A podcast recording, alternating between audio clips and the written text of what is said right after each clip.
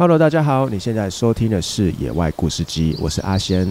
今天我们要聊的故事主题是莫名感动的那瞬间。《野外故事集》是一个专门聊户外大小事的休闲节目，节目主要是由分享大家投稿而来的真实故事，再加上自己的个人经验所组成的。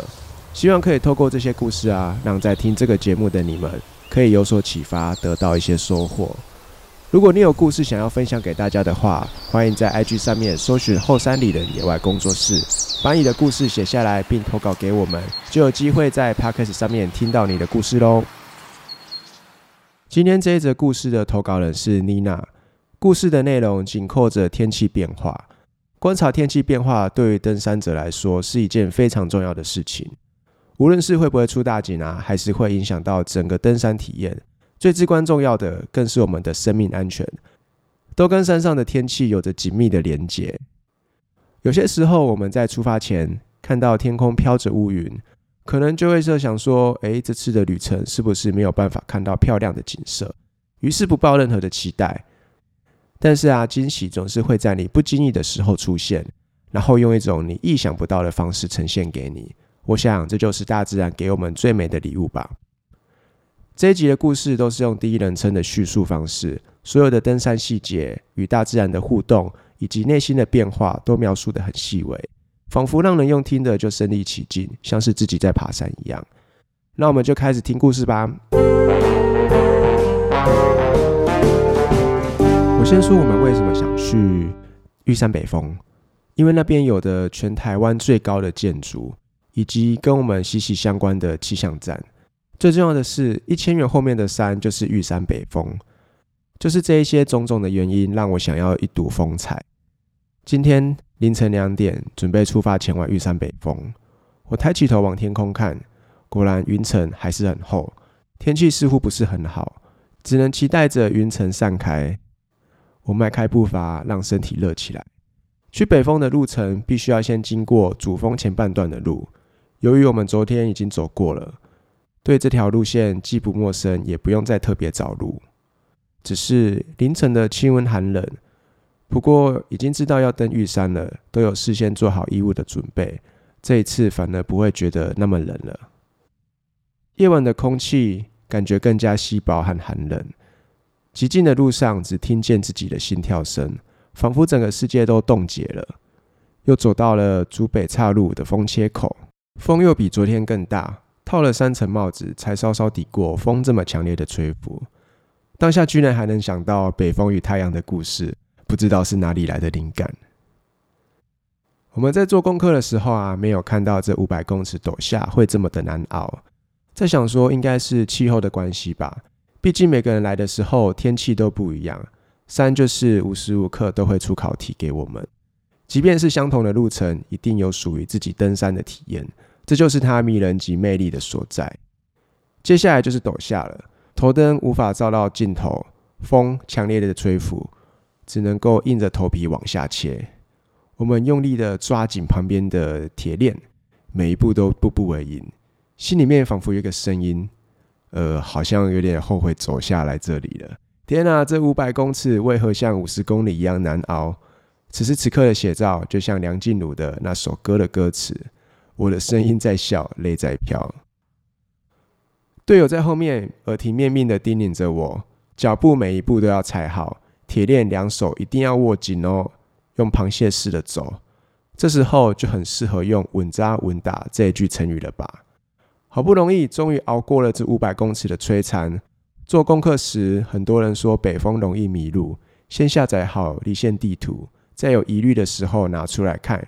看一下是不是偏离了步道，一阵一阵的浓雾飘过，这个场景就好像在古时候会看到全身穿着黑衣的刺客，他们正穿梭在竹林深处。在晚上没有什么风景可以看，我们穿梭在树林间，缓缓的下坡，温和的上坡，终于看到只剩零点四的标志了。这时候心里想着：不会吧，大魔王又要出现了！零点四 K 的碎石上坡，没有想象中的那么难爬。我们接着走过了太阳能板，看到了阶梯，眼前映入了气象站。没错，我们到了，只差一个小斜坡，北风就近在咫尺。拿出手机一看，嗯，时间四点五十分到达，比预期还早了一个多小时。我们是第一组到的，跟在奇南南峰一样，又得等上一个多小时才能迎接日出。风一样很大，云雾也都还没有散开。坐在气象站门外等待日出，等着等着，突然气象站门开了，气象员向我们问早。他走到了外面，大概是在工作吧。忙了一阵子之后，拿了东西回到气象站，把门关上。我们手里握着暖暖包，就这样子看着气象员忙进忙出，对这片起了雾的星空没有什么期待。这时候，气象站的门突然又开了。气象员说：“你们可以进来坐，但是要小声一点，其他同事都还在休息。”我们互看了一下，突然觉得心里面充满了温暖，因为这时候天气很冷。我问了气象员：“今天日出还有机会吗？”他表示今天的机会不大，等到了六点，如果云雾没散的话，就没有机会了。我们的表情难掩失望。工作员他递了热水，这是我喝过最好喝的一杯。在等待日出的期间，不小心打了盹，在睁开眼睛的时候，已经来到了五点五十分。其他气象员也纷纷开始工作了。其中一位开口说：“哎，你们应该等不到日出了，今天的天气真的太差了。不过你们看。”已经开始下雪了耶，是真的吗？我们惊讶的往窗户外一看，映入眼帘的雪景感动了在场的所有人。就在我们休息了片刻，外面的世界已经是一片银白色了。虽然没有看到大景，但却遇到了三月雪。在看到雪的那一刻，真的是让我瞬间觉得很感动。而我们担心天气会变得更差，会下不了山，于是只待了一下，就准备要回城了。工作人员叮咛着我们，一定要小心的下山，记得要往连线走，才不会迷路。谢谢他们的招待之后，我们往北峰小坡走，就赶紧下山了。在上次去奇兰南华遇到尚未融化的雪，这次在玉山却遇到正在下的雪。原来被雪打到的感觉是这么的痛。雪持续的下，终于我们又来到了这一个原本下切的大魔王。现在已经变成陡上的大恶魔了。雪夹杂的风，手套已经让雪都渗透了，湿成了一片。此时此刻的我，如同上演电影般的情节，风雨中不断的前进。我的脚又酸又痛，内心的声音告诉我，这时候绝对不能放弃。现在你只能不断的向前迈进，已经没有回头路了。而且队友在后面，也没有什么好害怕的。就在这种高度紧张的情况下，我突然发现，原来两旁的铁链的柱子上面也都有编号。从 C 十四开始，如果我们走到了 A 一，就代表已经度过这个难关了。当我们终于走到了主岔分岔口的时候，内心感动到都流眼泪了。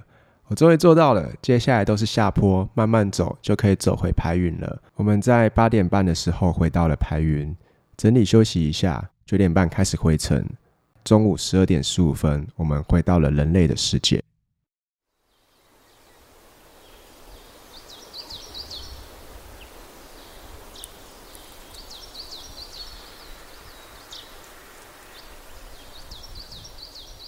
谢谢妮娜的投稿，这个故事相当的精彩。在这个故事里面，有一些地方我想跟大家分享，有蛮多值得分享的地方。第一个想跟大家分享的是，妮娜她在登山前都有先做好功课。玉山是一座蛮高的山吼，山上的气温也很低，有先做好准备，说足够的衣物去御寒。那她在做功课的时候，也有看到很多人说这边很容易迷路，也有乖乖的下载这个离线地图。我觉得这两点真的非常的重要，但是却有很多人会去忽略掉，尤其是真的是还会有一种不好的心态。我举个例子来来讲好了，爬山是其实是大家一起的事情，没错，理当要互相帮助，但是前提是每个人都要先做好自己的本分，不能说完全去依靠队友啊，也不能说这座山像是说这座山某某队友他爬了很多次，或者是说我们今天有请向导领队来带路。要知道，在山上的状况是非常的多变的。如果真的不小心走散了，或者是落落难的话，每个人都应该要有一份资本地图或是离线地图，还有这个紧急的救难包，里面要紧急的粮食、水啊，可以让你还有一些御寒的救难毯之类的东西，才有办法去应变状况。我知道每个人都很懒惰，这个很正常啦，会想要把事情交给别人去处理。但是有想过吗？如果你没有做好自己去做好这些事情的话，就等于把自己的生命交给去别人掌握，交给去别人管理。诶，所以我觉得做好准备再上山，这个是才是对自己和对山应该有的责任跟尊重。那再来就是这个故事里面我很喜欢的就是。他的心态最重要的就是心态。我很喜欢故事里面说的，很喜欢故事里面的一句话，就是他说：“山就是无时无刻的都会出考题给你，即便是相同的路程，一定会有属于自己登山的体验。这就是它迷人及魅力的所在。每次上山，无论有没有攻顶，看到大景等等，我觉得可以平安下山就是最棒的登山体验。所以，所以说千万不要勉强自己。”天气不好或是身体不舒服，该撤退的时候就是要撤退。故事中还有提到一个北风与太阳的故事，我怕有人不知道，我补充一下这一个故事。北风和太阳是一个是好朋友，可是有一天他们两个为了争论谁的本事比较大，所以他们吵了起来。北风他说啊，我的我比较厉害，我只要轻轻的吹一口气，人们就会吹的，人们就会被我吹的冻到全身发寒，全身发抖。那太阳他就说。哪有我的？我比较厉害，我的本领更大。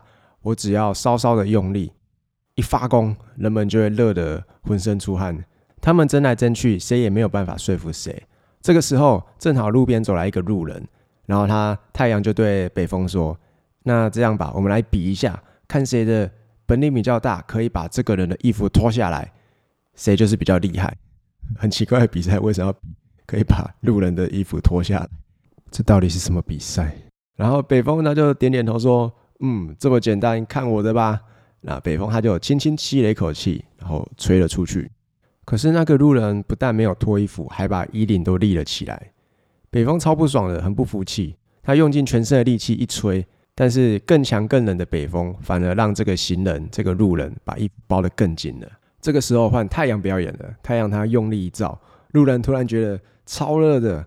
所以他就把衣服的扣子扣扣子解掉，然后太阳在更用力的使劲，发出更热的光芒。路人被晒得浑身大汗，马上脱下了外衣。然后北风就开始各种的吹捧太阳啊，但是太阳他却谦虚的说：“嗯，要比谁可以让路人脱下衣服，是我比较厉害。